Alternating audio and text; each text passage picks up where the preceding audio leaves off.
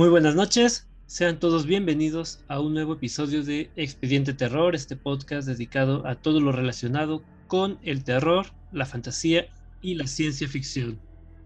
Iniciamos este programa presentando como siempre a los miembros del equipo. ¿Qué onda, Joseph? ¿Cómo estás? Hola, Esteban. Pues aquí, emocionado en mi lecho de muerte. eh, ¿Qué tal? Recibí la segunda dosis de Moderna y pues básicamente he sufrido las consecuencias de toda esta maldita pandemia. Oye, pues casi, casi has sentido todos los síntomas del COVID como tres veces, ¿no? Básicamente sí. Entonces, pues aquí, aquí agonizante, pero listo para darle a nuestros escuchas lo que se merecen. ok, ya aquellos que este, lo consideren bueno o malo. espero que bueno, espero que bueno. Nos acompaña también Fernando Armenta. ¿Qué onda, Fer? ¿Cómo estás? ¿Qué onda? Ah, pues andaba bien, pero ya, ya me deprimí porque acabo de romper mi regla, que era no, no hacer ruido hasta que me presentaran, pero ahorita se me salió decirle a Joseph que era muy darks que anduviera en su lecho de muerte. Fuera de eso andamos bien, al, al 100, chingue su madre lo que está pasando en la vida, en el mundo, y aquí listo para que nuestros escuchas aguanten otro ratito a Joseph y nos disfruten a nosotros. conste, conste, que ahora el que spoileó el, el, título, más allá de que el título mismo del capítulo ya viene. Uh, ya saben, ya leían el título. Si no saben, vayan y leanlo, aquí los esperamos. ok, yo soy Esteban Castellanos. Y antes de empezar con el tema, Fer, ¿podrías decirle a los oyentes cuáles son nuestras redes sociales y en dónde pueden escucharnos? Nos pueden escuchar en Anchor, Amazon Music, Breaker, Spotify, Google Podcast, iVoox, Apple Podcast, YouTube y nos encuentran en Facebook como Expediente Terror Podcast y en Instagram como Expediente Terror. Denle like, denle follow y compártanlo con sus amigos. Eso. Ahora sí, este, bueno, muchas gracias, Fer. Eh, Joseph. Sí, Esteban. ¿De qué vamos a hablar el día de hoy? Pues vamos a hablar de un tema muy muy darky, como había dicho. Dark. No puede ser dark.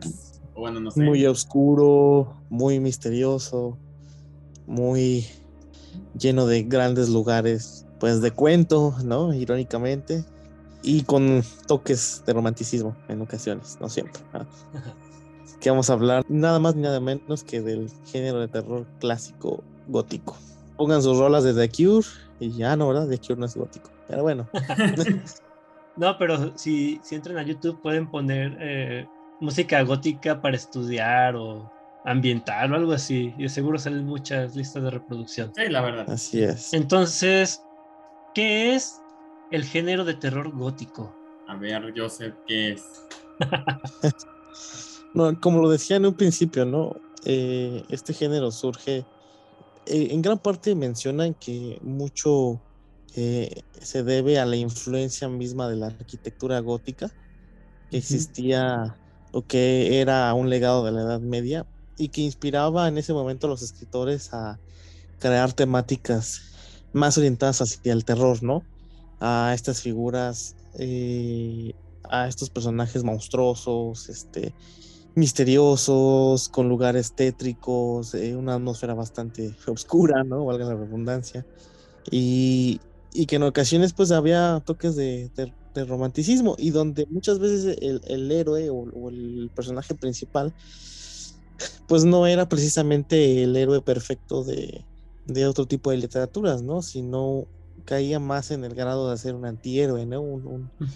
Una persona perfecta que, que pues con todas sus imperfecciones pues tenía que, salir avante y resolver la problemática de la lectura, en este caso del, del libro que sucedía en, aquel entonces. El terror gótico surge a principios, no, creo que a mediados del siglo XVII. Y me parece que surge a partir del libro del castillo de Otranto. De Otranto, así es. ¿No? Que es como la primera obra que tiene eh, esta estructura literaria. Y que además, irónicamente, en la segunda edición que se imprimió de ella, decía una historia gótica, ¿no? Sí, que, que de hecho creo que el subtítulo se lo agregó a modo de broma. Porque en, esas fechas tengo entendido que la palabra gótico se quiere referir como que algo bárbaro, algo salvaje, algo medieval. Sí, pues viene de, de godos, de esta cultura germánica, ¿no? Que fue importante en la caída del Imperio Romano y pues que precisamente eran vistos como una cultura barbárica, ¿no? Salvajes. Pues está, está interesante porque creo yo que muchos de los grandes personajes del terror que hoy en día concebimos, pues surgieron de esta época tan, tan fructífera, ¿no? E incluso los, los autores actuales, bueno, algunos, pues le deben su, su estilo al gótico. Claro, sí. Eh, de hecho, eh, estaba leyendo precisamente, en- investigando sobre el tema, que consideran que Edgar Allan Poe es el gran exponente de este género, ¿no? Que no existe alguien que haya explotado, desarrollado este, y, y usado el género en tantas formas posibles como el propio Edgar Allan Poe. Y de eso estamos hablando de los de casi mediados de 1800, ¿no? O 1830, 1840. Sí, pues en resumen eso eh, creo que es una buena, buena definición de lo que es el gótico. Esta literatura que abusa de, de los paisajes tenebrosos, oscuros, por decirlo de alguna manera. Como, como la misma eh, arquitectura gótica, ¿no? Que también tiene sus, sus recovecos. Y es toda una arquitectura independiente, no, no es este, ah, parte de, no, es, existe como propia. Así es. Y, y que de hecho hoy en día existen, existe una subcultura gótica, ¿no? O sea, de- de- derivada de este movimiento literario que se extiende desde la pintura hasta la música, ¿no? Tenemos muchas expresiones musicales que, que están influenciadas por esta, esta rama literaria. Sí, a- aunque realmente, eh, pues el género como tal, pues sí, inició y se terminó en su momento. Y creo que difícilmente algún, alguna película, bueno, sí, yo creo que película sí, porque el cine eh, llegó después de que terminara el, el periodo gótico. Pero sí, Sí. yo creo que difícilmente en, en literatura podría haber algún libro actual que entrara en el género como tal. O sea, no, no inspirado, sino que sea meramente gótico.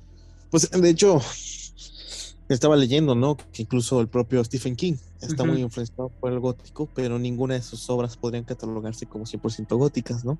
Sí, de, de hecho viene a, a mi mente el libro de Salem Slot de Stephen King, Ujú.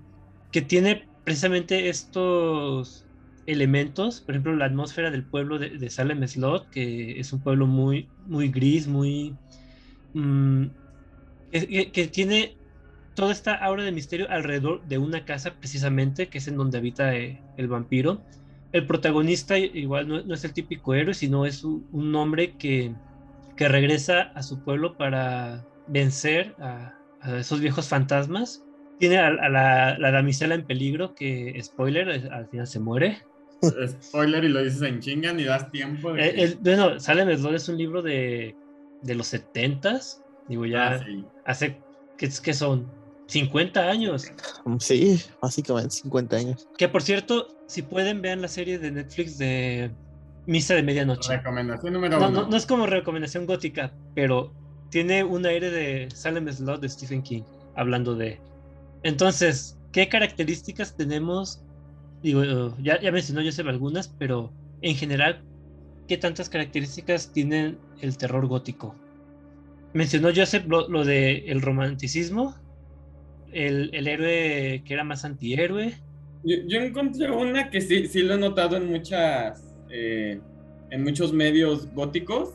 eh, va, va a la par del romanticismo, bueno, eh, que se caracteriza, caracteriza mucho por el tema de que a la hora de un encuentro sexual la mujer está como en plan de víctima, sometiéndose al placer. No confundir con 50 sombras de Grey. Eso podría recordarme, por ejemplo, a los personajes de Mina y Lucy en Drácula. Ajá, más o menos. Es el ejemplo con el que lo, en la investigación que hice, es el ejemplo con el que lo ponían.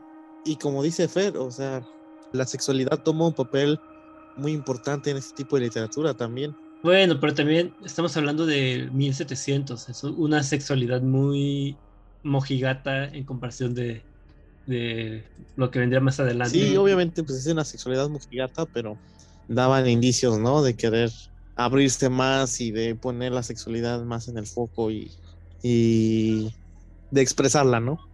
Creo, creo yo que mm, de las cosas que más me parecen interesantes, o creo que volvieron más revolucionarios al- al- a este género gótico en su momento, es esa capacidad de crear atmósferas, ¿no? Yo lo he dicho en muchas ocasiones, sobre todo cuando hablo del exorcista, que algo que me parece muy encantador o, o muy atractivo de una película, un libro algo, es eso, ¿no? Que sea capaz de crearte una atmósfera en la cual tú te envuelves y eres capaz de perderte completamente e incluso de afectar ciertas condiciones, pues no sé, metafísicas, por así decirlo. A la madre, ya entramos en metafísica. No, no sé, fíjate que con esto de la ambientación me genera demasiado conflicto porque aunque le doy la oportunidad a muchos libros eh, clásicos, no soy fan de- del modo en que Sí. escribían. Digo, padecí, aunque es una de mis historias favoritas, padecí leyendo eh, el retrato de Dorian Gray. Frankenstein no tanto. La primera vez que leí Drácula también lo dejé como las 50 páginas porque ese modo de escribir no, no, no me entra. Don Quijote de la Mancha también este, lo, lo dejé a la mitad. Robinson Crusoe, o sea, muchos clásicos. El modo de escribir de, de sus épocas me, me cuesta mucho trabajo. No sé si sea tu caso, pero yo, por ejemplo, lo que me, me- en ese tipo de historias, eh, las leo y las siento como si estuviera leyendo poesía. Sí, Y, y me, me cansa, porque la Sí. leo como con el mismo sonsonete rítmico, aunque no rime, lo oigo con un sonsonete rítmico en mi cabeza y me agobia. sí, sí. Y aparte de que es un lenguaje muy floreado. Mm, También. Justamente acabo de terminar un libro que ah, recién descubrí que era que entraba dentro del género gótico. Y sí, está muy, muy rebuscado Ajá. el lenguaje. Yo entiendo que, que así era en esa época, era mu- muy poético, como dice Fer. Entonces, les digo, les doy oportunidades porque son clásicos y si uno quiere entender del género, pues tiene que leerlos. Pero no, es un, es un lenguaje que se me dificulta Sí, mucho. claro. No es tan digerible. Pero pues es la época.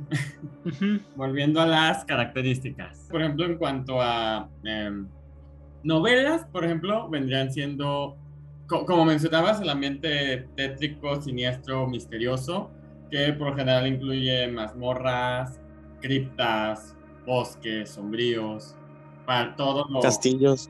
castillos y por lo general abandonados o se cree que están abandonados y, y entra el otro factor que por lo general son eh, entes sobrenaturales que pueden ser espectros, fantasmas, cadáveres nada más, o sea, el típico esqueleto para crear el ambiente dentro del castillo o bosque, también se dan los bosques.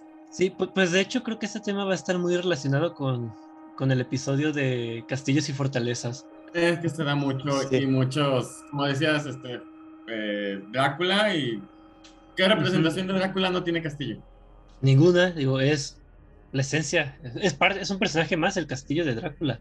Y pues entre otras características, lo paranormal, lo sobrenatural, creo que incluso estos fantasmas eh, clásicos. Pero que no, no es el factor Scream ni es el factor terror, te voy a masacrar, sino nada más el ambiente tétrico. Este tipo. ah, eh, yo cuando estuve viendo así las, las características, me acordé mucho del fantasma que salía en Harry Potter, el que estaba decapitado. Ni Ni casi, casi decapitado. Es- ese estilo de fantasma, o sea, ahí está el fantasma, da miedo, pero no aterroriza, Ajá. y en un sentido como hasta poético. Pues como el fantasma de Canterville.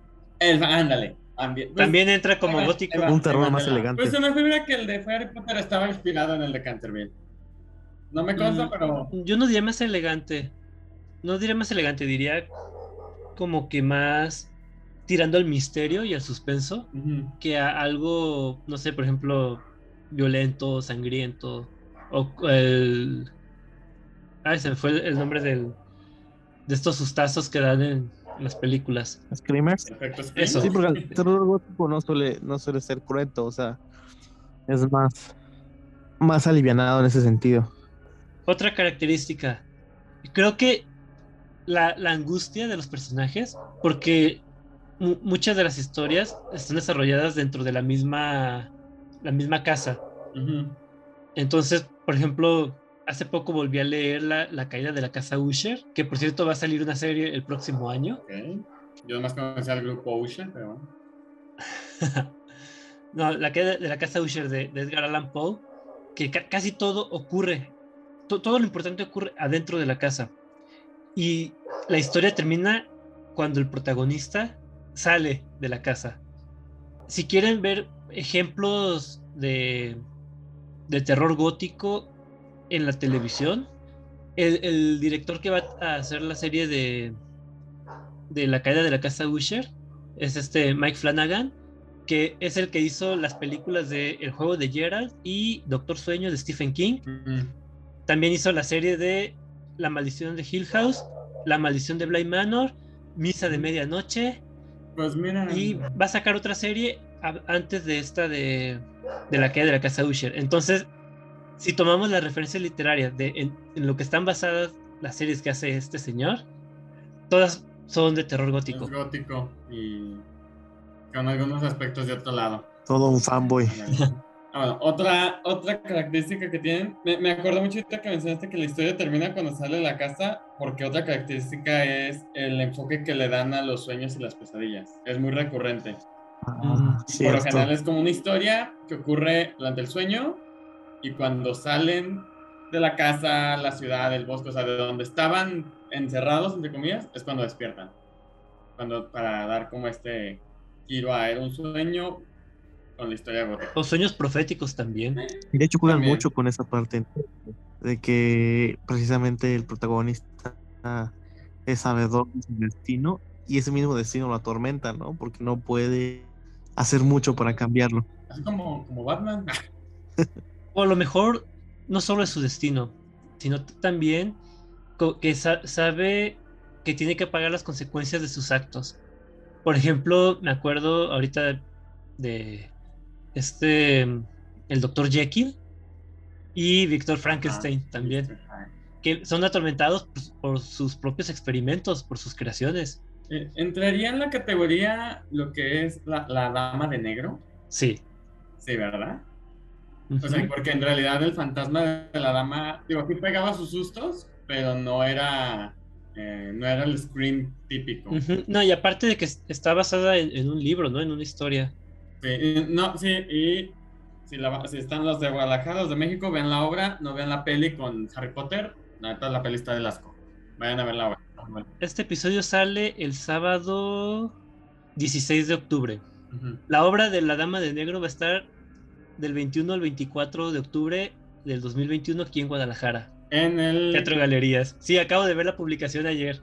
Sí, sí, vi que la compartiste, está muy buena. Yo la vi tres veces, Azares del Destino, pero muy buena. Yo la he visto tres veces también, me encanta. De hecho, quiero ir a ver otra vez. Vamos, sí. Ah, por cierto, la, la película y la, y la obra de teatro están basadas en La Dama de Negro de Susan Hill. Pero la verdad, de desconozco si, si entra en el en la categoría de terror gótico, la verdad. Pues mira, tiene muchos elementos, digamos que sí. Galerías patrocinan. Teatro Galerías, no Plaza Galerías. Bueno, es relativamente reciente, de 1983, pero sí es novela de terror gótico. Ahí está. Hermosa obra de teatro, hermosa novela, fea película. Ah, la película está buena. La dos ni nah, siquiera la, la, vi. Eh, es buena. Nah, qué chingada. Es Harry Potter. Ver, ¿peli o, ¿La peli está buena o no? Es Harry Potter. Toda la pinche película hay gente que gritaba, güey, ¡Lumus! ¡Lumus! Ay, entonces el problema no es la película, es la gente. Ay, pero no, no sabe para el güey para ese tipo de películas, no me quedó. You. Next. Es más, ya le vamos a preguntar a Joseph, es mala. La, la fui a ver a la universidad con un grupo de amigos y. Ah, o sea, nunca he visto la obra de teatro, pero por lo que he escuchado, pues sí, la película no está a la altura de la, de la obra, ¿no? Creo que si vas a ver la película con esos ojos, pues a, a decepcionar. Bueno, pues como película dominguera, pues ah, pudiera ser que sí, que sí aguanta, ¿no? Sí, así como dominguera, sí. Pero bueno, digamos, ya vimos. En lo personal, a mí sí me gustó, pero la obra me gusta más y la obra la podría ver mil y un veces. Obvio, obvio, la obra es así, la peli ya no hay que verla. Digamos, También mencionamos de esta, bueno, ya dijo Fer de, de, la sexualidad, de que las mujeres están en plan de, de sumisas. Y usualmente las mujeres en este tipo de historias suelen ser pues las víctimas, las mujeres en apuros que tienen que ser rescatadas por el antihéroe protagonista. Y curiosamente, las mujeres que no son las damas en apuros son malas, son brujas. Por ejemplo, en, el libro que leí, que creo que lo, he mencionado mucho y no les he dicho ni cómo se llama. Estás dando largas como Joseph, la pones de emoción. No, es que lo, lo que dan recomendación, pero pues ya que estamos hablando ahorita así de, varias. van, a, salir las recomendaciones. Este, el, el, libro se llama Batek, es de, de William Beckford. Y la mamá del protagonista, el protagonista para empezar es un completo antihéroe, es un, un, hijo de la fregada, la verdad. Pero su mamá es peor. O sea, su, mamá la, ponen eh, como la bruja mayor es eh, la que alienta a su hijo a hacer los sacrificios humanos, a matar niños, a, destruir reliquias, a profanar las creencias de las demás personas. E incluso te la pone que tiene una torre en donde guarda serpientes y animales venenosos y que tiene un séquito de mujeres negras a las que les... No recuerdo si, si les sacó un ojo y les cortó la lengua o algo así, pero que son las que la ayudan con su brujería. Y sí, esa, como no es la víctima, te la ponen como la super mala de la historia. Madre, o sea, un ojo, la lengua. Sí, porque la, menciona que son tuertas y mudas. y, eh, e igual de perversas que su ama. Y negras hacen magia negra, madre. Entonces sí, este, está esta mm, dualidad de las mujeres víctimas. Las de víctimas y el otro lado, o sea, una u otra, no hay en medio. Nunca heroínas. Que, por cierto, una novela que entra como, como, como gótica, pero ya en un periodo muy tardío, es la de Otra Vuelta de Tuerca, que también ya se las había recomendado en algún otro programa, que es el libro en el que está basado la de La Maldición de Bly Manor. ¿Y entra como gótica? Ajá, y es una protagonista mujer, pero yo creo que te la ponen como, como víctima también, o como la damisela en apuros, porque realmente su papel no es como que tenga que cumplir una serie de misiones para, para triunfar, sino simplemente evitar enloquecer eh, e intentar evitar que sus preciosos niños eh, sucumban ante los fantasmas, los supuestos fantasmas, porque igual no sabemos si son reales o no. A lo mejor está loca desde el principio, pero quiere evitar que estos fantasmas corrompan a los niños. Entonces, no, no sé qué tanto se puede considerar eso como heroína o antiheroína. Si su papel es como que muy pasivo. Es protagonista. Protagonista a fuerzas. ¿Qué otra característica? Bueno, por lo general te lo ponen en épocas o pasadas o atemporales. O sea, el chiste es sacar al lector o al, o al...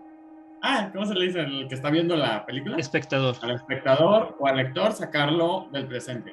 Esa es otra, otra característica que tienen mucho para llevarlo a una época antigua o atemporal tirando a la antigua, donde se desarrolla mejor el concepto del, del ambiente gótico. Es parte de su encanto, ¿no? Digo, creo que difícilmente una historia actual podría estar ambientada. En la época moderna no la puedes hacer gótica, no. ¿Por qué? Porque si la haces en la época actual, casi casi por ley, forzosamente, te tienes que ir a un pueblito. Y yéndote a un pueblito, ya te estás yendo a algo atemporal. O a una de estas grandes mansiones que están como que en las orillas de la ciudad. Por ejemplo, la de Haunting on Hill House, eh, la maldición de Hill House es, la mansión gigantesca con estos campos alrededor, pero está realmente dentro del límite de, la ciudad. Y mira, no te vayas lejos. Aquí, por ejemplo, en Guadalajara, a lo mejor sí lo puedes desarrollar una historia gótica en uno de los edificios del centro, por ejemplo, de los edificios viejos. Pero al momento de tú meterte a ese edificio, ya te fuiste al pasado. Ya, o sea, ya te saliste de la época moderna. Y eso me genera conflicto también, porque creo que el género gótico está como que muy en Europa. También. no, no, mientras investigaba no encontraba alguna historia que no estuviera ubicada, ya sea en, Inglaterra, en Francia, España, incluso en Alemania, o en Estados Unidos en la época de en que eran creo que antes de la sí, antes de la abolición de la esclavitud, ¿no? Sí, un tipo siglo XVII, siglo XVIII Estados Unidos y entra también en sí, antes de la independencia de Estados Unidos. Sí, o sea, pero todos están como que muy allá. Pues, es que volvemos, tráete lo más, más para acá, más moderno y le, vas, le la va quitando ese encanto. Sí, porque a fuerzas necesitas estas casonas, castillos, mansiones. Pueblos, el, pueblo completo a veces. Mm, que creo, creo este, bueno, a lo mejor Joseph sabe mejor esto. Creo que aquí en Guadalajara, no sé si la catedral o el, el expiatorio tiene como arquitectura gótica, ¿no? Uno de esos dos. El expiatorio. El expiatorio. En Mérida y Yucatán también hay iglesias y capillas. Sí, pues son arquitecturas que trajeron los españoles. Curioso porque creo que se terminó de construir en los 70. Duró como 100 años su construcción. Que de hecho es una característica de las iglesias y- y edificios góticos. Que muchos están o incompletos o tardaron un chingo en terminarlos. Mm. Por el tamaño. Y los detalles. Y por lo mismo se tardan mucho o muchos quedan incompletos. Sí, Sí. pues no. Esas, la, la verdad, yo creo que ese tipo de edificios no se pueden hacer ahorita. Pues es que también, bueno, no sé si ya cuando lo trajeron a América todavía aplicaba, pero antes se supone que lo hacían los mismos monjes porque ellos eran los que tenían como que el conocimiento. No sé si a la hora que ya lo trajeron a América ya todo, ya estaba todo esparcido, pero... Ok, entonces creo que ya hemos mencionado algunos, ah, algunas historias características así de, pas- de pasada. Ajá. No sé, ¿quieren que pasemos ya a las recomendaciones? Eh, pues nada más, sí, no sé, no, bueno, no sé si quieran tocar el tema de el gótico como estilo de vida. Yo de eso no sé nada, entonces si quieren comentarlo ustedes adelante. Ah, nada, entonces, bien, brinquémonos a las recomendaciones y sobre las recomendaciones van a salir alguna, algunos personajes góticos. No, pero sí, como comenta Fer, o sea, derivado de esta literatura, Nunca me hacen caso, gracias. derivado de esta literatura surgió una subcultura gótica presente hasta hoy, hoy en día y que se concentra principalmente en, en- en países de Europa como Alemania, ¿no? Y que ha influido en diferentes tipos de música y expresiones culturales, incluso dentro de la música electrónica, que es donde más ha tenido este una influencia muy clara en el, en el dark wave, en el cold wave. Lo que es el rock y el metal también tienen su, sub, su subgótico, o sea, su, su, su categoría como rock gótico, metal gótico, y no confundir con los emos. No, no, es, es una es una subcultura urbana muy distinta, ¿no? El- Mira, vaya, vaya mi fuente, pero eh, bueno, ya en, en algún lado escuché y al rato lo voy a comentar de dónde, que el gótico ve que el mundo es una mierda y el emo se siente la mierda del mundo. Esa es la. ¿Algo más? Ahorita creo que ya no, ya. Ok, entonces, recomendaciones. Ah, Empieza Fer, Ah, ¿por qué yo?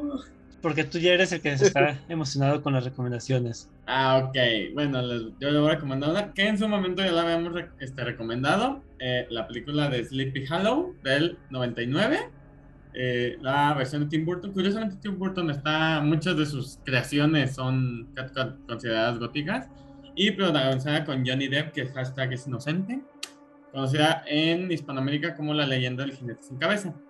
Fíjate, aquí entra el, el tema de que aquel no es una mansión, sino todo el pueblo y el bosque, el que nos da el ambiente gótico, se desarrolla en el 1799 en un pequeño pueblo ah, en el estado de Nueva York, donde a la gente Crane lo envían, eh, es como, como castigo broma, a investigar un asesinato donde las víctimas son decapitadas.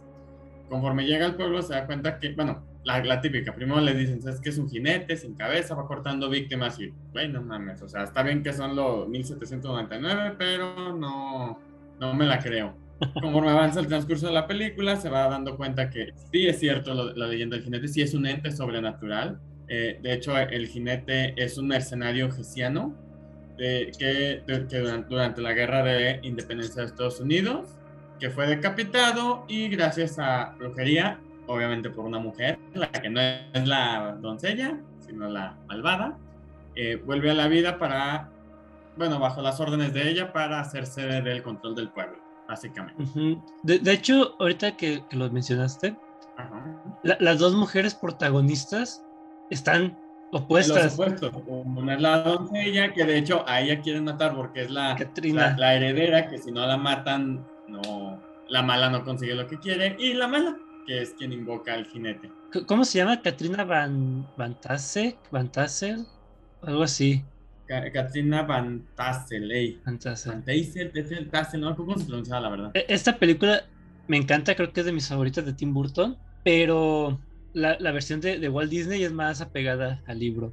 Pero ah, está, bonita, está muy No, chida. no, está- la está- pasan está en Canal chida. 5 todos los domingos. que Walt Disney algo, algo más apegado al, al libro que tú debe doler para Tim Burton. Ya sé. Pero es que cada uno le da la interpretación que quiere. Obviamente Walt Disney se apega más al libro, pero estoy seguro que también le quita algunas cosas. Mm, no, la verdad, eso no lo recuerdo.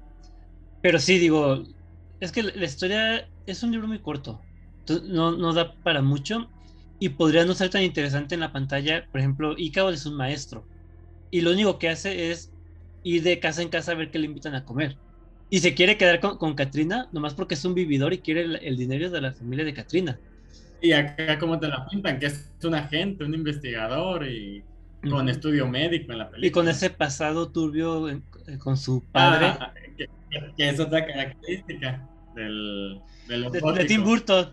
Y de Tim Burton, bueno, de Tim Burton, pero en realidad también del gótico, que el protagonista siempre está atormentado por su pasado, sus emociones es otra característica. Por sus acciones también. Por sus acciones. Por, no, y por lo que hizo y por lo que no hizo. No mami.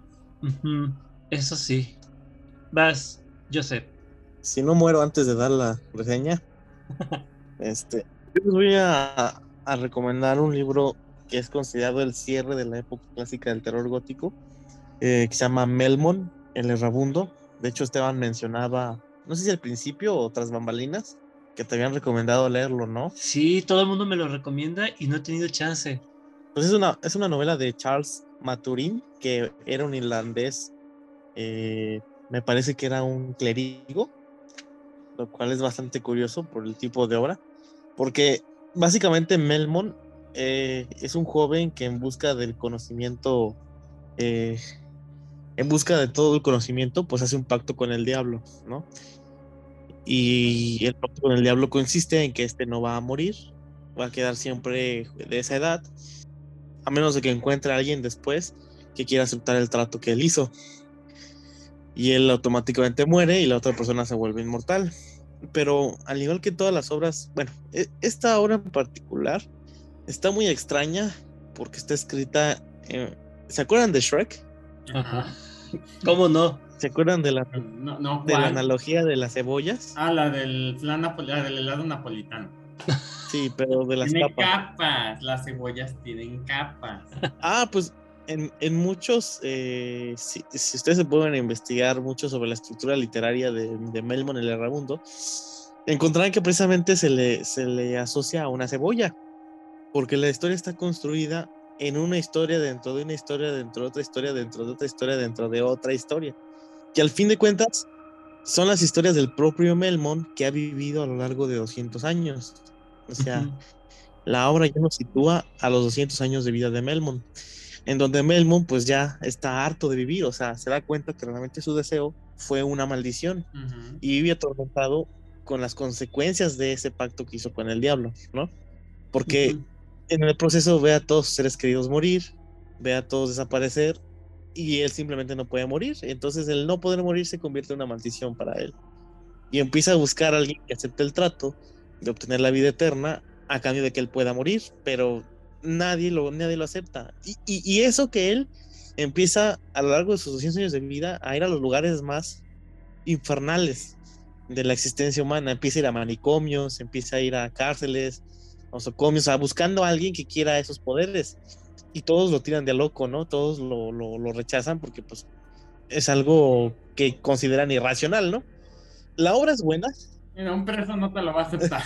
sí, y más que nada porque pues parte del trato era el alma de la otra persona, ¿no? Entonces... Pero, ponte a el preso no te lo va a aceptar y para que los, las del manicomio te tiren a loco, está cabrón. Sí, sí, sí. La obra es buena, o sea, en, en términos generales es entretenida, pero esta estructura de las cebollas creo que se siente eh, en ocasiones muy tediosa. Y de hecho estaba leyendo por ahí. Digo, este libro yo lo leí en la prepa, me, me obligaron a leerlo en la prepa. ¿Por qué a mí no me obligaron a leer ese libro? Ya no Bueno, creo que lo, lo, hubiera odiado si me hubieran obligado a leerlo. Pero para. La verdad es que el final se siente un poco precipitado, se siente un poco rápido. De hecho, estuve leyendo que al parecer a este Charles eh, su editor lo presionó para terminarlo porque ya estaba cansado de esperarlo y se siente un poquito al final esta prisa por, por poder acabarlo. Es un buen libro, insisto, pero sí creo que puede llegar a parecer tedioso para muchas personas. No es un libro como para todos, pero pues si tienen ganas de enfrentarse a algo nuevo y que pues es entretenido, yo creo que sí valdrá la pena echarle un vistazo. A mí lo que me detiene es que, bueno, ahorita voy a hacer mi, mi recomendación, pero es, es el, la noveleta, porque no, es una novela como tal, es muy cortita. Este, la de Batek tiene como 90 páginas y a mí me pareció pesado de leer por el, por el lenguaje. Sí.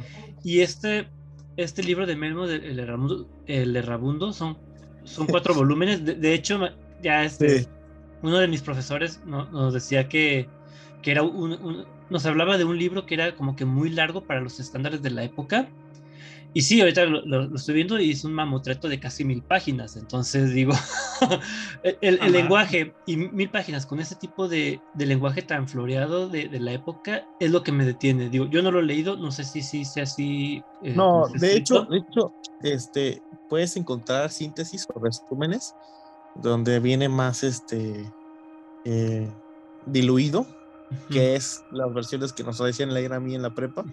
Pero aún así, eh, fíjate, aún aunque leas la versión o, estas especies de síntesis, es tedioso en ocasiones. Me, me, imagino que es como esos, esos libros de, de selector que, que, que, adaptan Frankenstein, Drácula o el diario de Ana Frank para niños. Ajá. Sí, o sea, y no sé si les tocó leer La Ileada también en la prepa. No, yo lo leí por gusto y me encantó. A mí de la la parte que se me hacía muy pesada era cuando empezaba a describir el ejército. Mm. Que era el hijo de Chuchano Mengano que había apostado, que el hijo de su madre me parecía pesadísimo. Muchos es como cuando lees la Biblia y empiezas a leer el, el Antiguo Testamento del Génesis y te empieza a narrar toda la, la dinastía este, o toda la, Sí, la dinastía del pacto con del, del ay, se me olvidó el nombre. Esto, el pacto de Abraham y que al final de cuentas termina en, en, en este en Moisés y todos estos descendientes. te van a narrar los descendientes de Abraham, así así hasta llegar hasta, si no me equivoco, a José o a María, o, no, recuerdo mm, bien. Ya. Sí, es que también cuando te introducen tantos personajes, yo creo que sí, eso te puede puede cansar. Y aquí no es el tema de los personajes, es la forma en la que está redactada, así se vuelve complicada. Yo me quiero imaginar que la gente que se ha atrevido a leer los volúmenes, los cuatro volúmenes, pues de plano le tiene que tener mucho amor. Sí, yo, creo que sí lo voy a leer en algún momento. ¿Los cuatro volúmenes? Sí, de, hecho estoy viendo que puedo mandar a, Puedo comprar la versión de Editorial Valdemar. Cuesta 528 pesos. ¿A qué horas, a qué horas lees tú tanto? ¿Trabajas? ¿Lees? Hago más de una hora de camino de mi casa al trabajo. ¿Y no cotorreas en el transporte? No, todos van dormidos. Ah, me, duermo media hora, leo otra media hora y ya. Y vuelta es una hora de lectura. Aprendan, oyentes, aprendan. Eh, ok, bueno, mi recomendación es el libro que acabo de, de leer, que según el, Kindle, dice que eran como 90 páginas. Estoy viendo que tiene como 170. Entonces, no, sé si leí una versión resumida, ya, ya estoy comenzando a dudar. Pero bueno, se llama Batek. Es una historia de William Beckford. Y nos narra la historia de, de un califa, que es algo así como un, un tipo de sultán allá eh, en, pues, en aquellos lados del mundo, en Turquía, Arabia, eh, Europa del Este, creo, si no me equivoco. Y este señor hace un pacto, o sí hace un pacto con un, un Giaur, que es una especie de como de demonio. Y el tipo le dice, ¿sabes qué? Pues te prometo este, la entrada al palacio subterráneo de no sé quién. Eh, vas a tener acceso a todas las riquezas, te vas a poder sentar en el trono de, del gran Suleimán pero a cambio quiero que me mandes a 50 niños y que los sacrifiques. Y pues ahí va el cabrón y no manda a matar a los 50 niños. aún así, el, el Giaur no le cumple y tiene que hacer otro sacrificio ayudado por su madre, eh, que queman a unas cuantas personas, como 100 personas yo creo.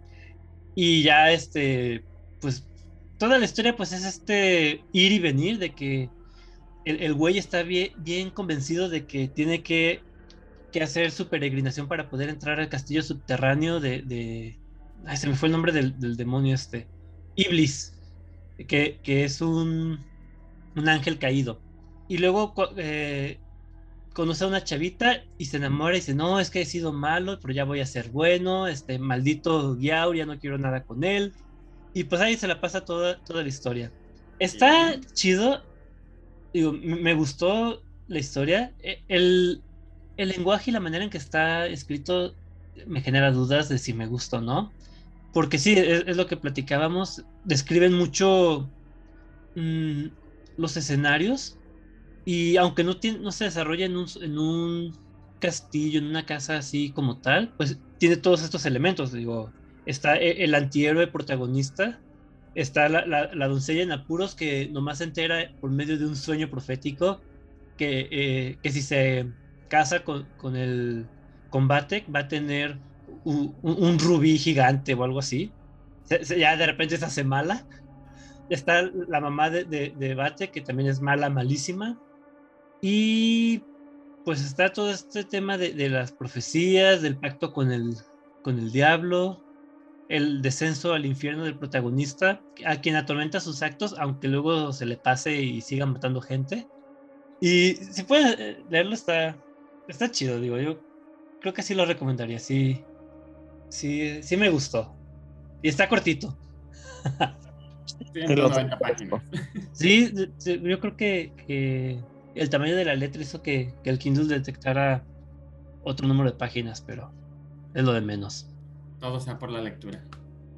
Claro. Vas, Fer. Eh, pues yo quiero, digo, ahorita me va a salir un poquito de, de, lo, de lo habitual. Ya saben que lo mío son las caricaturas, los programas animados. Ya hiciste su cara, Esteban, de ya vale madre. No, no. No, Crepúsculo no es gótico. Este, Harry Potter tampoco. No, eh, ¿Cómo, ¿Cómo, no va a ser gótico si sale el pinche este castillo de los, de los vampiros estos donde se iba a suicidar el Edward Cullen? ¿Y por qué hablas así? no sé, nomás. Bueno, este, ¿alguna vez han visto a los chicos góticos en South Park? Sí. No. ¿Nunca has visto los chicos? Ah, ok. Eh, de hecho, en South Park tienen esta categoría. Ahí, ahí sí los diferencian. Están los chicos góticos que tienen su eterno pleito con los emos y con los vampiros. Ah. Porque los confunden, básicamente. Sí, sí. De, hecho, de ahí escuché la, la, diferencia que mencioné hace rato de, entre góticos y emos. Ah. Pero hay un capítulo en particular que destaca mucho, eh, capítulo 4, temporada 17, se llama eh, The God Kids, Down of the Posers. Lo tradujeron aquí como Los Chicos Góticos 3, este, el origen de los pretenciosos. Eh, de hecho, este episodio, básicamente, o sea, cero protagonistas, de hecho, hasta el intro está cambiado, lo interpretan los niños góticos y trata de que a Henrietta, la niña gótica, se la llevan a un campamento para inadaptados y regresa convertida en emo, porque el campamento los convierte, convierte niños góticos y niños vampiros en emos, a través de plantas que les implantan una espora. Ok. Eh, el capítulo este, este, continúa con los amigos de Henrietta, pues tratando de recuperarla, se infiltran en este campamento descubren que uno de los de otro, otro de los niños góticos era un emo disfrazado de gótico para atraparlos y al final se revela que en, realidad el campamento y el jardinero que lo cuidaba era este, una broma televisiva de un programa que se llama Sí te asusté para el jardinero, porque el jardinero sí se la creía que las plantas estaban vivas y convertían niños góticos en emo. A lo que cuando Henrietta se lo comentan, que le, dice, que le dicen, ok, las plantas son falsas, tú te hiciste emo porque quisiste. No, una espora está en mi cabeza. No, eran falsos, era de mentira y todo. Y bueno, bueno, ok. Quemamos la planta y ya eres libre. Y todavía la niña se dice, ah, oh, no, oh, oh, soy libre, muchachos. Soy yo de nuevo. Y, ah, como, como curiosidad, eh, la ayuda que reciben es del fantasma de Edgar Allan Poe. Invocan a Edgar Allan Poe para que los ayude por ser el padre de lo gótico que también desprecia a los emos y, aunque no se menciona, sí ve feo a los niños vampiros, que en algún momento también recurren a su ayuda. es una sátira como todo un Snow Park, pero la verdad de los niños góticos es mi episodio favorito. Ok, voy a, voy a buscarlo. No, no, ocupas mucho contexto para ver ese episodio. Con que sepas que son góticos, que están los emos y los vampiros, con eso. Sí, Son buenos. No, no soy fan de South Park, pero tampoco es como que no los haya visto. Oye, pero se me hace curioso porque muchas veces el vampirismo es asociado con lo gótico. Eh, Pues es que sí lo mencionan que es como su. Y luego es, es que volvemos, es un pleito interno en la misma serie entre góticos, emos y vampiros para que no los confundan. Por ejemplo, los, los emos sí vienen de una vertiente más este, descendiente del post-punk. Bueno, el gótico. Pero los, los emos vienen del, del tipo musical screamo y que tienen esta situación de, de canciones más con tendencia suicida, ¿no? Así más este. Porque se sienten la mierda del mundo. Y los góticos ven la mierda del mundo. Y los vampiros también, pero usan colmillos y beben sangre. Yo no hice las reglas, pero bueno, esa es mi recomendación. South Park, este. eh, God Sí, Kid góticos. 3, Down of the Posters, Ok. 1704. Entonces vas, Joseph. Yo también ahora me voy a salir un poquito del molde. Eh, no tanto, pero sí eh, les voy a recomendar. De hecho, esta fue la primera recomendación que hice en el programa de vampiros, pero hice de la película. Ahora les voy a hablar del libro. Esperemos que edición no lo haya quitado. Sí, a ver. No, no, no, no. De hecho, escuché el capítulo y sí, sí sale. Ah, bueno. Este es considerada una obra de literatura del gótico contemporáneo. O sea, este ya no, ya no pasó en el siglo XVII, no. Esta obra se publicó en 1976, eh, fue escrita en el 73 por Anna Rice y es Entrevista con el vampiro o Confesiones de un vampiro. Ah, Todos recordarán esa recomendación que, que hice en su momento la película de entrevista con el vampiro con Brad Pitt de 1994 y este Tom Cruise. y Antonio Banderas, ¿no? Pero bueno, Antonio Banderas, que es Armand, este... eh, ah, esta chica, la, la que es Mary Jane en la, en la saga de Sam Raimi, ¿cómo se llama? Kristen Dunst. Ajá. Kristen Dunst es este, Claudia en esa historia, cuando era un niña. Este, pero bueno, eh, el guion de la película eh, del 94 fue escrito por la propia Anna Rice. Entonces es bastante fiel a la historia original, al libro. Solo que cambia un poco la motivación de Luis, que es el vampiro que es interpretado y es el protagonista, por este eh, Brad Pitt. En la película se muere su esposa y su hijo, y en esta película se muere su hermano menor. Entonces, quitado de todo propósito de la vida, eh, es, es, es abordado por, por la Sand o la Sain, no me acuerdo exactamente cómo se llama, que es en este caso Tom Cruise, quien decide, pues de algún modo, ofrecerle la oportunidad de convertirse al vampirismo, ¿no? De hecho, bueno, eh, me perdí la parte más importante. Todo esto es una narrativa del propio Luis que se la está platicando a un joven reportero en una habitación oscura, tenebrosa, donde apenas sí se ve, y donde el, reportero está grabando todo con una, una videograbadora, no, una grabadora normal, no videograbadora, una grabadora de voz. Y pues le está contando todo de cómo ha sido estos 200 años de vida. Curiosamente también tiene 200 años de vida el, el pobre Luis. Y pues básicamente, ¿no? Luis se, se termina juntando con, con la Sand. Ellos estaban en la época eh, previa a la abolición de la esclavitud en Luisiana.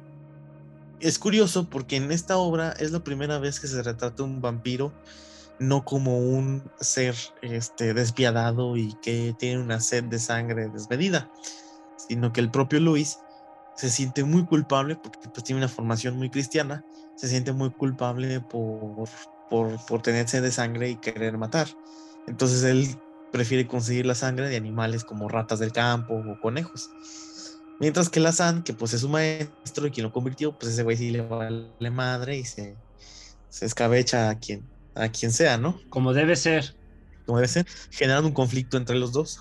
Y bueno, la película, bueno, la, la- el libro eh, termina con un Luis bastante arrepentido de, volvemos a esta parte, ¿no? De vivir las consecuencias en el, en el terror gótico de tus decisiones.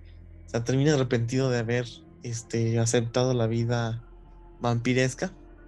Vive solo, ya sin compañeros, mata gente, pero solamente la gente que se, que se cruza por su camino para alimentarse. Y cuando termina de contarle Luis toda esta historia al reportero, el reportero maravillado dice, oye, conviérteme, o sea, yo quiero tener los mismos poderes de un vampiro, ¿no? Lo cual lo hace molestar a Luis, así como estúpido, o sea, no, no entendiste todo. Estás viendo y no ves. Ajá. La película y el libro son muy fieles, salvo obviamente el origen del, de la pérdida de sentido de vida de Luis. Yo siento que le faltó un güey mamado que se convierta en lobo.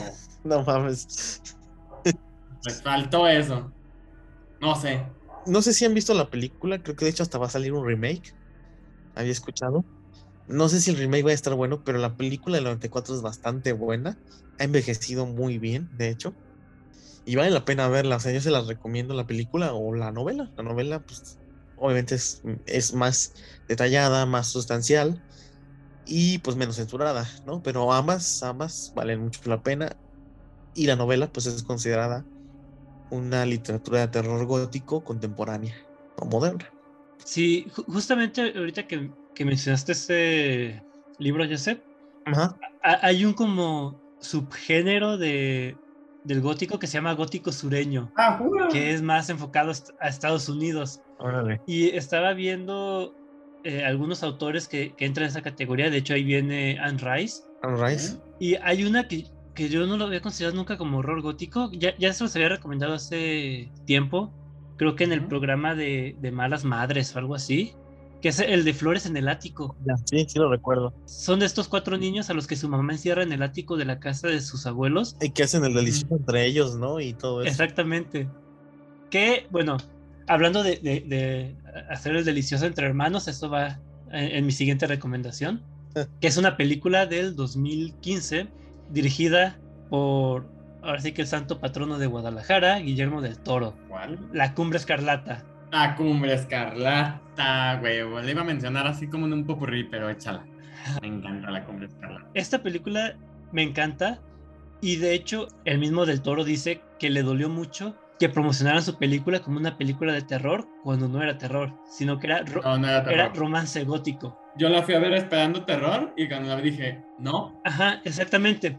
Y si la quieres ver como una película de terror, se te va a hacer una mala película de terror. Pero si la ves en el contexto de este romance gótico, que tiene todo, tiene la casa maldita con esta familia maldita, con estos dos hermanos incestuosos, que es, este Sir Thomas y, y, Lucille, tiene los fantasmas, eh, esos, los fantasmas que aparecen, eh, que se le aparecen a la protagonista, son, no, no, son de terror, o sea, son los que están moviendo la trama porque ayudan a la protagonista.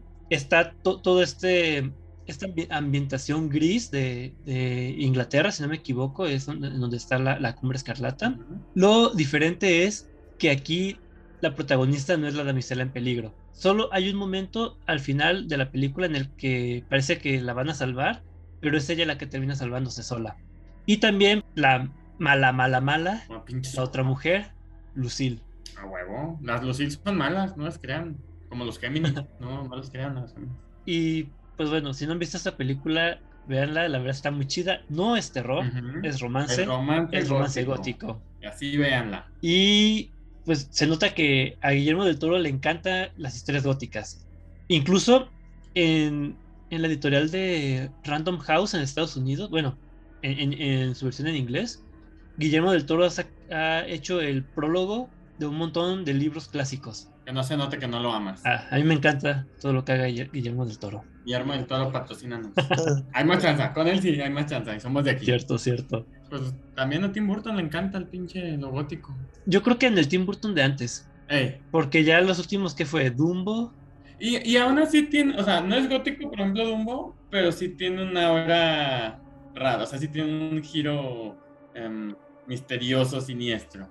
¿Qué otra sacó antes de, de Dumbo? ¿La de Ojos Grandes o...?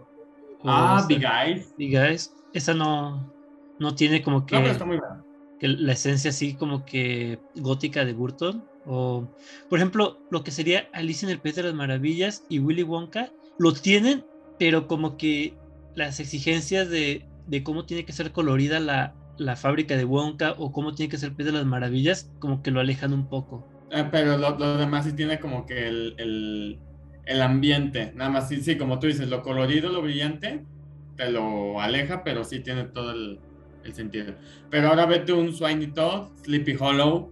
Bueno, Sleepy Hollow ya irte muy para atrás. Incluso este, un eh, Joven Manos eh, de Tijeras, el Scissor Hand. Sí, cierto. Incluso está un, un Batman, el Batman Forever, que no me acuerdo de esa película, pero en general también Batman tiene un ambiente gótico, obviamente. Y qué malo que hoy no nos pudo acompañar Sandra, porque Sandra le mama Batman.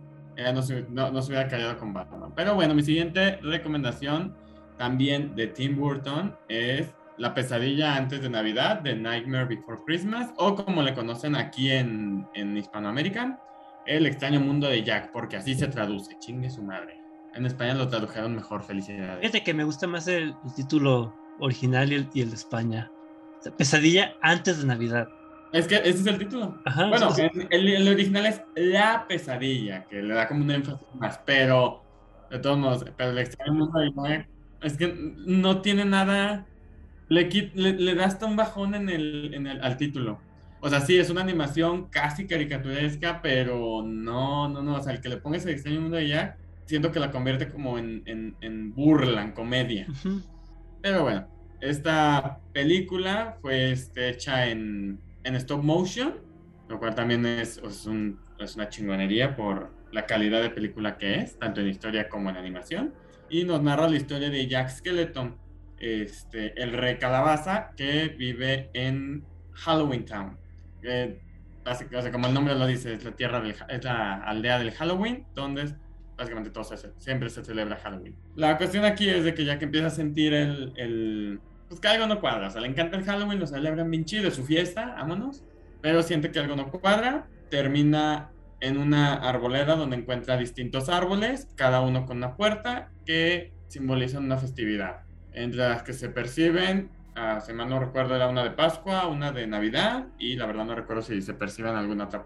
La de Navidad es la que le llama la atención a él, entra a este mundo que, al igual que Halloween Town, que todo el pinche año es Halloween prácticamente, en esta aldea, eh, se la viven en una Navidad prácticamente eterna.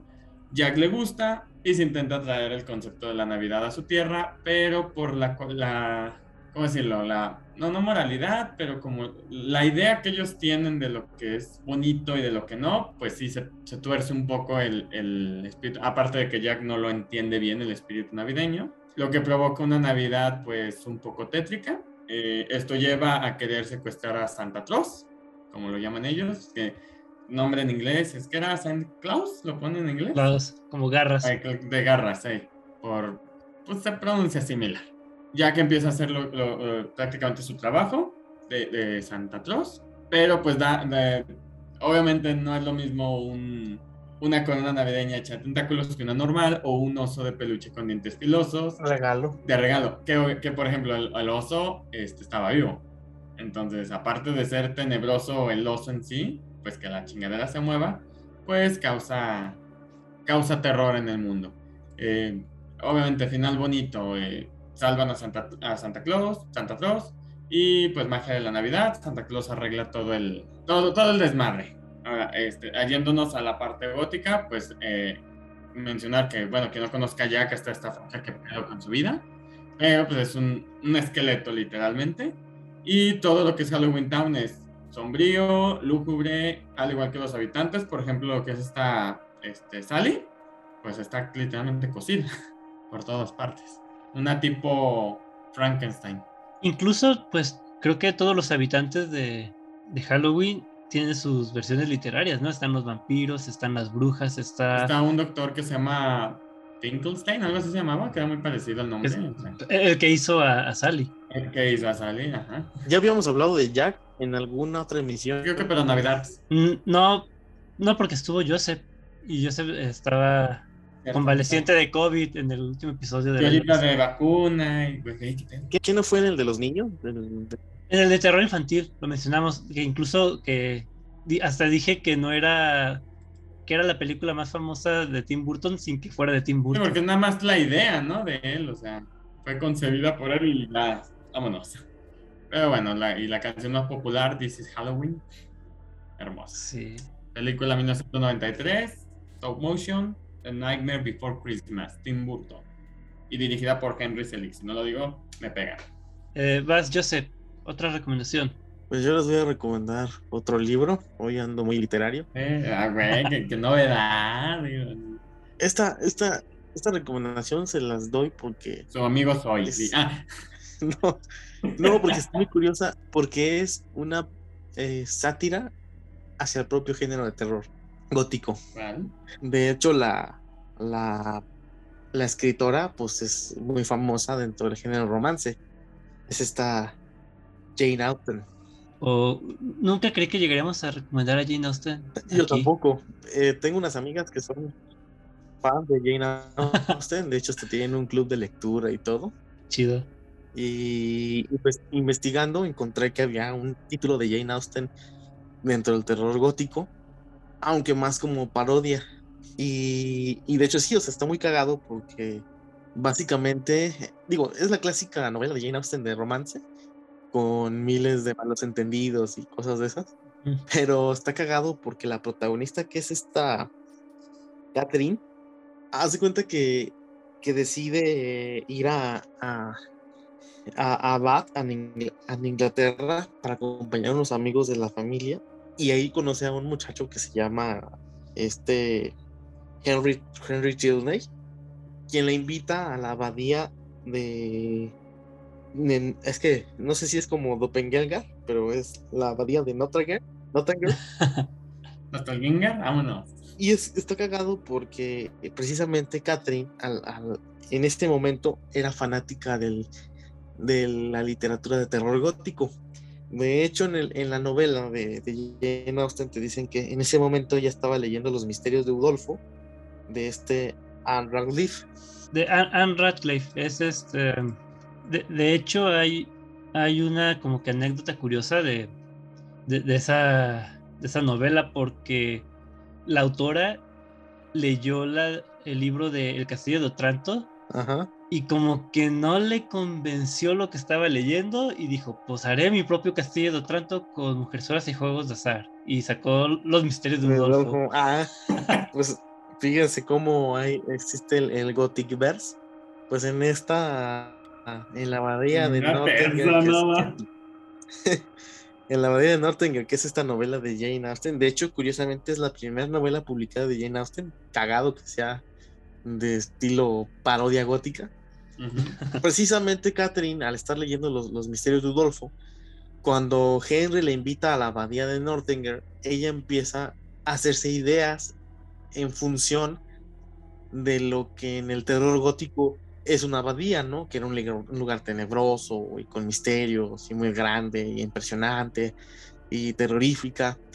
Y de hecho esto la hace a la babosa este, de Catherine hacerse ideas como preconcebida y crea todo un desmadre, o sea, eh, termina culpando al papá de Henry de la muerte de su, de su, de la mamá de Henry y termina siendo un desmadre y se generan un chingo de malos entendidos y la vieja termina como avergonzada, ¿no? Así como, como verga, la cagué.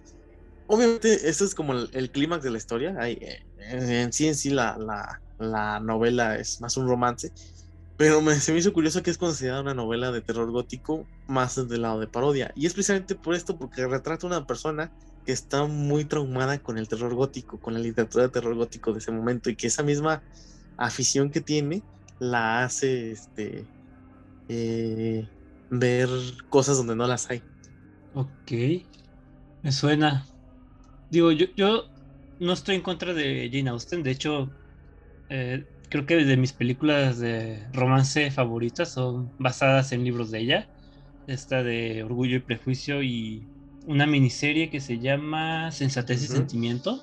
Pero no, no, nunca, nunca me ha dado por leer nada de ella. Yo creo que esas historias prefiero verlas en, en la televisión o en el cine. Sí, de, hecho, pues yo no soy fan, bueno, sí, como todos creo que he visto Orgullo y Prejuicio, pero cuando puse a investigar y descubrí esto, se me hizo muy cagado, ¿no? O sea, que una, una obra de Jane Austen, y de hecho que es su primer libro publicado, se ha considerado terror gótico, ¿no? No, no sé si, si tengas el, dato de, de, qué edad tenía Jane Austen cuando escribió esta, esta novela. Pues mmm, Dice que se escribió el libro en 1798 1799. ¿La escribió en 1798? Sí, no, pues tenía como 23 años. Nació ella en el 75. Mm, ok. Creo que habrá que echarle un ojo a ese libro. Antes no me llamó la atención nada de Jane Austen para leer, pero yo creo que sí le daré una oportunidad a este. Sí. Échale, Esteban. Ok, entonces me toca. Y yo te voy a recomendar. Ah, otro Tim libro. Burton. Yo me iba No. a échale. Este también es de vampiros, que, que creo que hay muchas historias de vampiros en, en el gótico. Digo, está el vampiro de Polidori, vampirismo de, de Ita Hoffman. Pero yo quiero recomendar la noveleta, novela de Carmila, de Joseph Sheridan Le Fanu, escrito en 1872. También lo leí hace poco y se trata de una mujer vampira, que es esta Carmila, que seduce a, a la protagonista llamada Laura. De, de hecho, esta historia es considerada como un- una historia LGBT, por decirlo de alguna manera. Por, por- por esto mismo de, de la, la relación entre Carmila y, y Laura. Digo, to- todos sabemos cómo funciona la relación de, de los vampiros con, con sus víctimas, eh, que generalmente son mujeres. Todo este rollo sexual de estar alimentándose de la sangre. Incluso si vieron la película de Blade, que también la, la vi hace poco, vemos cu- cuando este Blade le succiona la sangre a, a la chava que, que lo acompaña en toda la película. Eso es un acto sexual en toda regla. Y pues aquí en Carmila, muchas, muchas, muchas veces a lo largo de toda la historia, Carmila le declara su amor a, a Laura, diciéndole que van a vivir juntas por siempre, que no se imagina su vida sin ella, pero pues realmente solo quiere su sangre. Incluso hay un... Ah, yo pensé que, que Cocharpen. Ah, eso es en la película. Ah, Incluso hay una película, es, es lo que iba a decir. Se llama Los Amantes Vampiro. Creo, creo que le pusieron Los Amantes Vampiro, aunque el título correcto o la traducción correcta debió haber sido Las Amantes Vampiro, mm. que es una trilogía. Y pues digo, aquí incluso está muy chistoso en la película porque la vampira Carmila no, muere a la, no muerde a Laura en el cuello, la muerde en una, en una boobie. Ah, uy.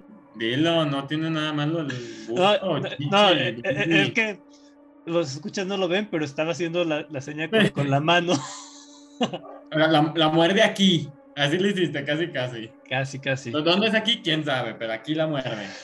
Aquí en, en esta historia también se repite este patrón de, de la damisela en apuros y la mujer mala malota. Tenemos a el héroe que en la película mm, es que hagan de cuenta que todos van así como en procesión al castillo abandonado en donde se supone que vivió la familia de Carmila.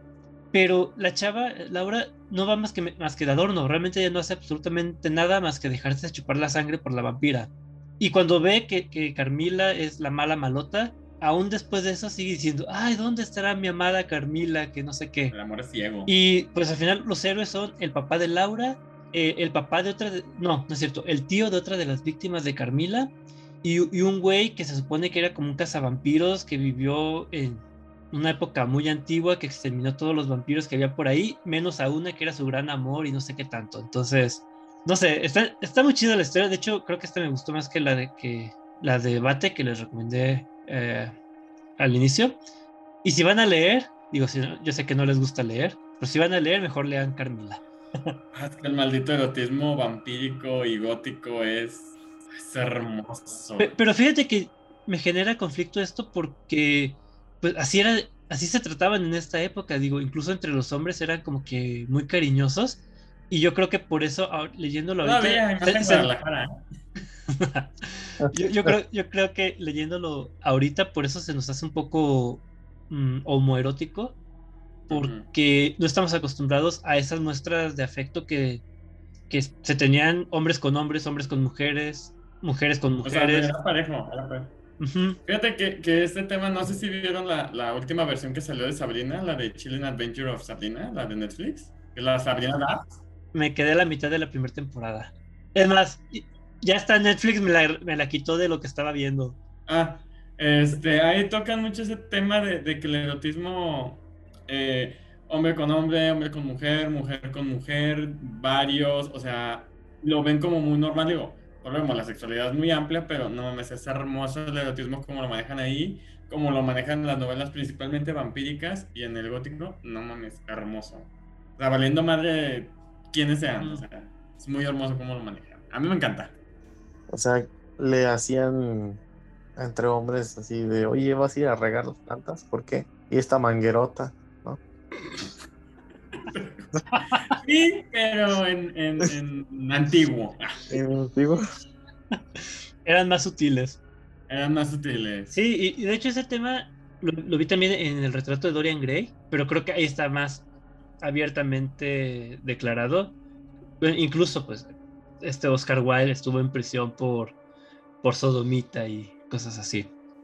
Incluso, es, más, mira, en el retrato de Dorian Gray, que también es, entra como terror gótico, hay, hay, un fragmento que me hizo mucha gracia porque no lo dicen explícitamente, pero te ponen que todos los muchachos, hombres, que eran vistos con Dorian Gray, caían en desgracia y no podían volver a salir de, de, sus casas porque la gente hablaba de ellos. Ahorita pasa lo mismo, pero si usas Tinder o Grindr, también te pasa lo mismo. Ah. Caes en desgracia y ya estás bien quemado. Dicen. Dice. Ok, ya llevamos bastante grabando. Ok, me voy a aventar mi última recomendación popurrí. últimas recomendaciones, este, así. Cortas, menos de un minuto, échenla. Yo les voy a recomendar. no, tú, tú dale. Eh, yo les voy a recomendar, eh, para no perderle de Tim Burton, El joven manos de tijeras. Eh, en, en aspecto, eso es en aspecto película. En aspecto musical, les voy a recomendar a la hermosa Amy Lee, vocalista de Evanescence, que a gusto de Joseph una de sus mayores inspiraciones es The Pitch Mode. junto con Mozart, Tori Amos, Nirvana, ¿no? Y Bjork. Eh, y también lo que tenemos la banda de Nightwish, ya sea con Tarja, con Olson o con Jansen, con cualquiera de las tres. La verdad, la banda de Nightwish le, le da muy bien al metal gótico. No, no, no, me disculpas, pero solamente con Tarja, las demás. Bueno, o sea, obviamente con Tarja Puta madre, o sea. A, partir de The Poet and the Pendulum ya valió madre este Nightwish. Pero bueno, dejémosle en que Nightwish es el género. Y yéndonos al ambiente de las caricaturas, yo la verdad siempre, o la mayoría de las caricaturas, siempre te presentan un personaje gótico. Ya sea eh, la chica gótica que estaba con Danny Phantom, la novia. Ah, sí. Ya sea Raven en Los Jóvenes Titanes. Y me sorprendió mucho que consideran, eh, ¿vieron la leyenda de Ankh? Avatar, la leyenda de Aang. Sí. La, esta May, la chava que aventaba cuchillos, que ayudaba a Zula. Ajá. La tienen considerada como gótica. Órale. No sabía. No, ni yo hasta ahorita que estaba investigando. Y pues bueno, más al tema tipo Mavis, la de Hotel Transilvania y el cadáver de la novia, tampoco hay que olvidarlo. Y para soltar todo. Y, y, la hija de Doofenshmirtz, en fin de Oye, este, eh, ya, ya, ya estuve viendo el grupo. Nightwish es, son los que es la que canta la de Fantasma de la Ópera, ¿no? También. Ah, sí, hermoso. Sí. Ok, vas, Joseph. Pues yo les voy a hacer dos recomendaciones musicales, eh, aprovechando también el espacio que Fer me abrió. Uno de ellos es Clan of Simmons, esta banda eh, neerlandesa formada en los 80s que combina elementos de rock gótico y pues obviamente si ustedes tienen la oportunidad de, revisar toda su estética, su sonido, sus letras, pues van, van a estar completamente identificados, ¿no? Con toda esta eh, atmósfera de terror y de oscurantismo, incluso de romance al estilo gótico, ¿no?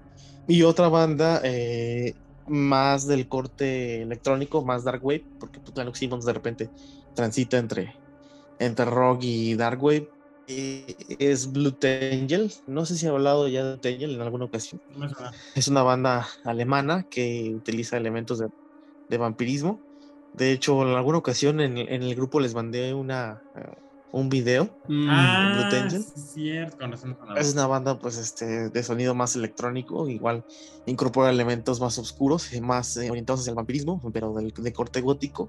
Y pues es una banda buenísima, a mí me encanta. Este, entonces este, los recomiendo ampliamente. Sobre todo el álbum, el Natch Bringer. Ah, es una chulada ese álbum de, de Pia Pan. se los recomiendo ampliamente. ok, bueno, yo no me decidía, pero me di cuenta que realmente ya hemos hablado mucho, o al menos yo he recomendado ya en algunos otros episodios los libros de Otra Vuelta de Tuerca, o La Maldición de Hill House, El Retrato de Dorian Gray, Dr. Jekyll y Mr. Hyde. Incluso este, creo que nunca hemos mencionado a Edgar Allan Poe, me sorprende.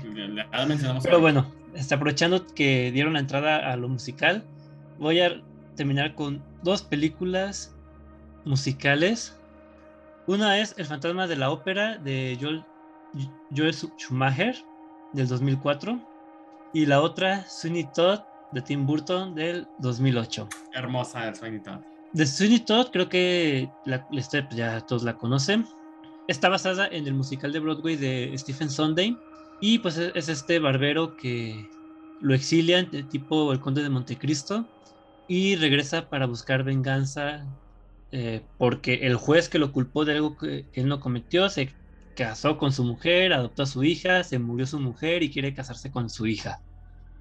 Y la otra es eh, El fantasma de la ópera, basada en el musical de Andrew Lloyd Webber, que a su vez está basada en la novela de este mm, Gastón Leroux, no sé, no, no estoy seguro cómo se pronuncia. Y se trata de este. de estas señoritas que. que creo que bailan, si no me equivoco, en la obra son como cantantes de ópera. Y el fantasma queda enamorado de, de la voz de Christine. Sobre decir que el fantasma vive adentro de, de, este, de este teatro. En las cavernas tiene su, sus aposentos. Y la música la música es genial. todo el mundo identifica el tema principal, el, dueto principal entre Christine y el fantasma, que es el fantasma de la ópera. E incluso si ven, salió hace poco una versión de aniversario del, musical. La puesta en escena de esa canción, de cómo van saliendo los candelabros con la niebla y ellos van montando, montados en, en la barca, está muy chida. Me, encanta porque, digo, los escuchas no, no lo ven, pero le brillan los ojitos, o sea, se emociona, le, le, vulgarmente diría, le mama el tema, le mama la puesta No, e, e, es que, bueno, una de mis cosas favoritas son los musicales. Y Andrew Lloyd Webber tiene muchos musicales muy buenos. Hizo José el Soñador, hizo la de Fatana de la Ópera, Jesucristo Superestrella, Cats, la maravillosa Cats que salió una película hace poco. Evita también es de él. Y bueno, en general, pues me gustan todo tipo de, musicales. Y si tiene un ambiente así de. como el fantasma de la ópera, como Sweeney Todd, bienvenido sea. Ah, se, emociona, se emociona. Sí. Me, encanta, me encanta. sí. Y pues ya eran esas mis dos recomendaciones. Dos musicales que entran como del género gótico en el cine. Y pues ya. Pues creo que ya va a ir, ya va siendo hora de despedirnos. Oye, esa es mi línea. No, me vale madre. ¿Qué vas a hacer? ¿Echarme un musical o qué? No, bueno, ya. Este, ya lo dijo Fer, no lo voy a repetir yo. Entonces. A ver, Joseph, unas últimas palabras. Ah. Dale, Joseph. Dale, no hay pedo, échala. Ah, estoy agradecido con el de arriba porque no me morí durante la transmisión. no se crean también, este, no, pues agradecerle a nuestros escuchas por una transmisión más. Eh, darles una disculpa porque como podrán haber dado cuenta, estoy agonizante, entonces se me dificultaba un poco hablar, pero espero que les haya gustado. Nos vemos en la siguiente emisión. Ok, dale Fer, este, Mírenme mis últimas palabras. A ver, Esteban, unas últimas palabras. Ah, pues igual eh, agradecerles a nuestros escuchas. Digo, creo que este tema se me complicó un poco, no estoy tan familiarizado con el terror gótico. Hasta que estoy investigando me di cuenta que, que sí he leído varias obras y visto varias películas.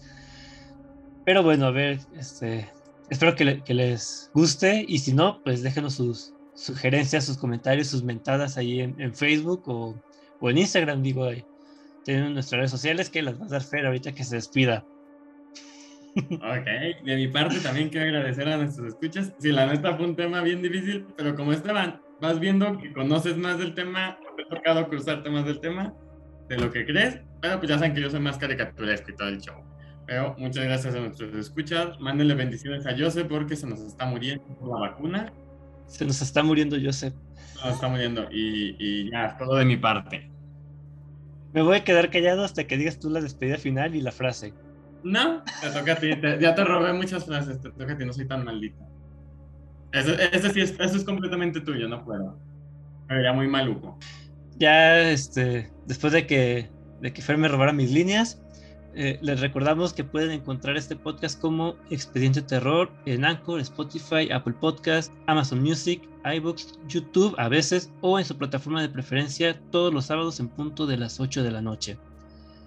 Los invitamos también a seguirnos en nuestras redes sociales. Estamos en Facebook como Expediente Terror Podcast y en Instagram como Expediente Terror. Y finalizamos este episodio con una frase de Edgar Allan Poe. Dice, a la muerte se le toma de frente con valor y después se le invita a una copa. Yo soy Esteban Castellanos y esto fue Expediente Terror. Buenas noches.